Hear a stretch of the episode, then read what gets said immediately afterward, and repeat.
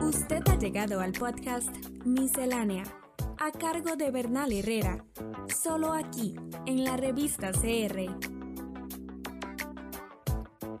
Un reciente estudio de la Universidad Nacional determinó que el ruido en el país excede los niveles permitidos. Esto representa un problema porque a largo plazo eso va afectando la salud mental y física de, las personas, en términos generales, dado que eh, específicamente se va, eh, por decirlo de alguna forma, eh, socavando el, el sistema nervioso.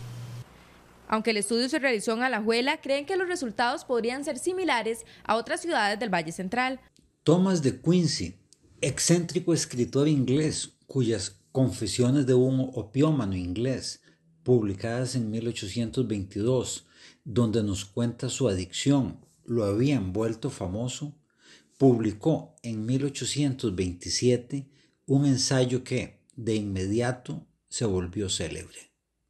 Titulado Del asesinato considerado como una de las bellas artes, el texto se presenta como una conferencia cuyo expositor, usando entre sus ejemplos unos siniestros crímenes ocurridos en Londres algunos años antes, propone que el asesinato sea considerado no solo en sus aspectos legales y sociales, sino también estéticos.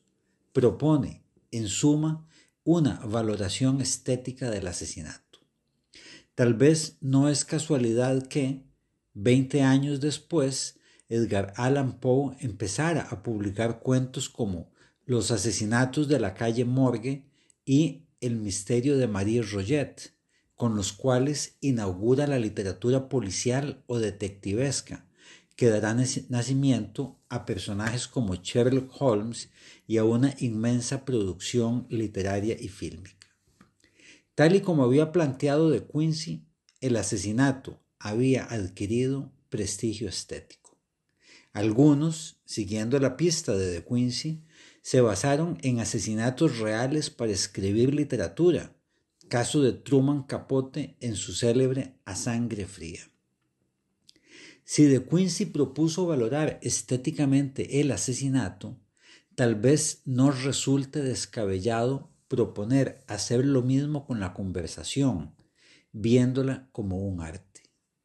Empecemos recordando que el significado de la noción de arte ha variado mucho a través de la historia.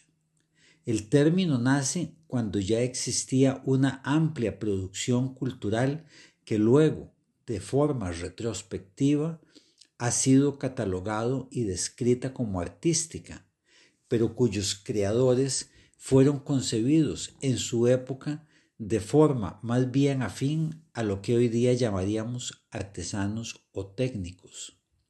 Tampoco es casual la cercanía de los términos artista y artesano o arte y artesanía, pues no será sino con el Renacimiento que las nociones de arte y artista surgen y empiezan a adquirir su sentido actual. En resumen, que la histórica polisemia de la noción de arte nos permite aplicarla a la conversación. Ahora bien, ¿por qué hacerlo?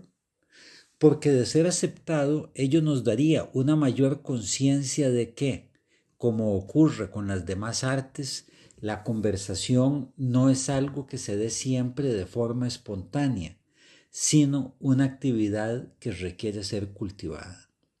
Para la conversación, como para la pintura o la música, una persona puede traer un gusto y talento innatos, pero sin algún aprendizaje y una práctica constante, ellos no se desarrollan. Aquí se impone una distinción importante. Una cosa es hablar y otra, relacionada pero distinta, es conversar. De hecho, la mayoría de las veces que hablamos no conversamos. Intercambiamos información, recibimos o damos instrucciones, damos y recibimos opiniones y un largo etcétera. Pero en tales ocasiones no conversamos.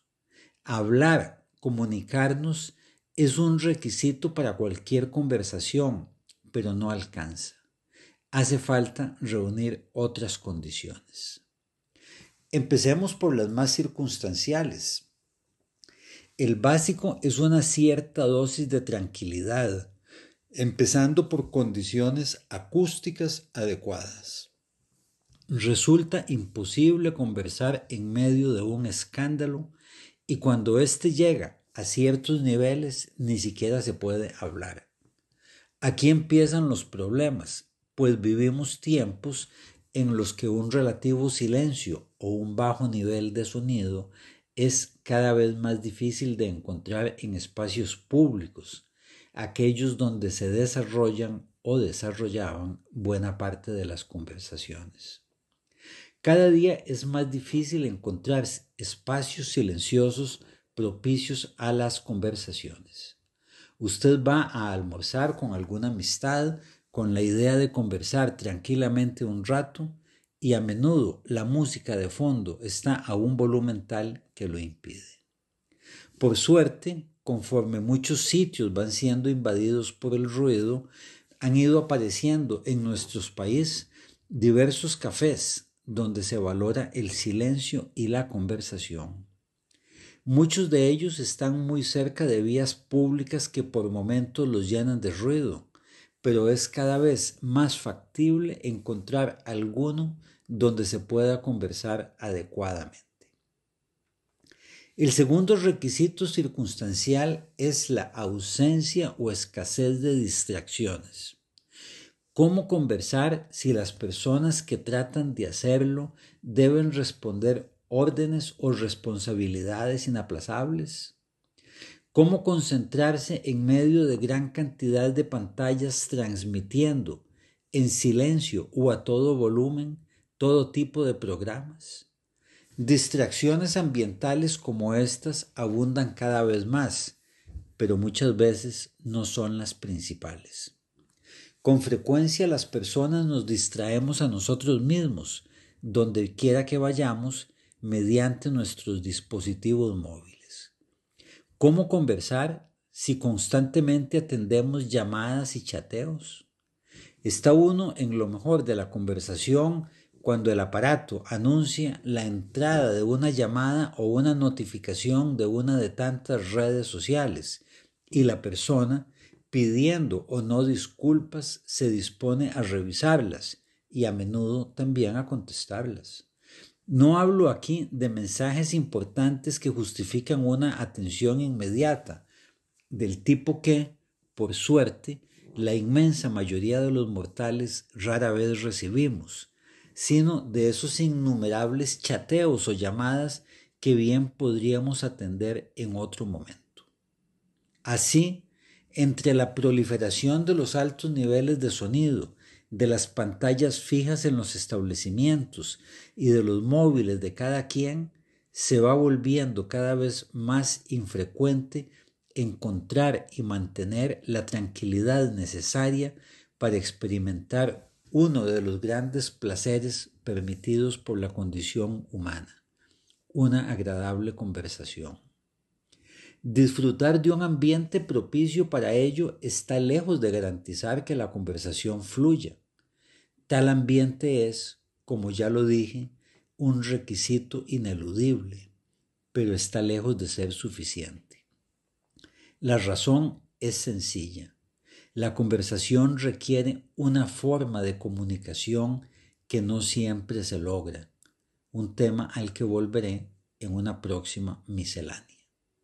Es un dispositivo pequeño, una herramienta indispensable, pero también responsable de un problema gigante, porque cada vez son más los usuarios que sufren las consecuencias del uso desmedido del celular. Para estudiar perdes mucho tiempo y también, o sea, para dormir, que dormir es lo más importante todo el día, cuesta, a mí me cuesta mucho dormir y casi siempre es por el celular. Tengo una aplicación que no me deja como abrirlo para poder hacer las tareas porque si no, siempre lo tengo que estar viendo. Estamos en las plataformas de Spotify, Apple Podcast, Google y Anchor como la revista. La revista.